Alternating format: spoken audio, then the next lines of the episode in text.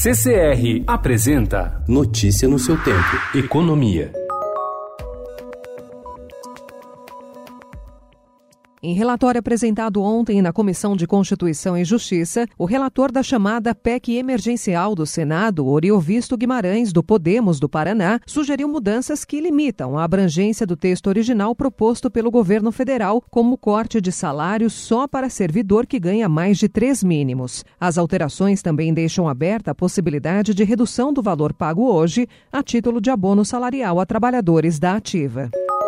Na véspera do fim do ano, a Câmara acelera a tramitação de proposta de emenda à Constituição de ajuste nos gastos obrigatórios para conseguir aprovar o texto ainda no primeiro trimestre de 2020. Com a proximidade da campanha para as prefeituras, a avaliação é que ficará cada vez mais difícil aprovar novas medidas de ajuste impopulares, como a redução de jornada e salário. Batizada de PEC dos gatilhos, a proposta já foi aprovada na Comissão de Constituição e Justiça. A orientação do presidente da Câmara, Rodrigo Maia, é instalar a comissão especial especial ainda em 2019.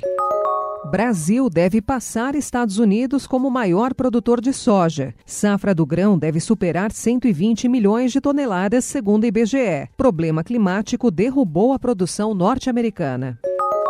Os reajustes de preços da carne puxaram em novembro a inflação dos consumidores de menor poder aquisitivo, segundo o Instituto de Pesquisa Econômica Aplicada, o IPEA. O indicador IPEA de inflação por faixa de renda divulgado ontem mostrou que as famílias com renda familiar de até R$ 1.638,70 por mês tiveram inflação de 0,54% no mês passado. No mesmo período, o custo de vida aumentou 0,43% para famílias com renda mensal acima de 16 mil reais.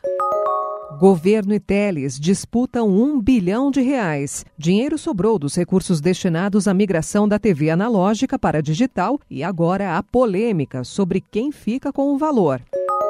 A equipe econômica dos Estados Unidos ainda trabalha para formalizar o anúncio feito pelo presidente Donald Trump de que iria impor tarifas ao aço e alumínio do Brasil e da Argentina. Oficialmente, os americanos dizem que não há decisão tomada sobre o assunto e o governo brasileiro estima que um anúncio virá antes da semana do Natal, segundo fontes envolvidas nas tratativas. Notícia no seu tempo. Oferecimento CCR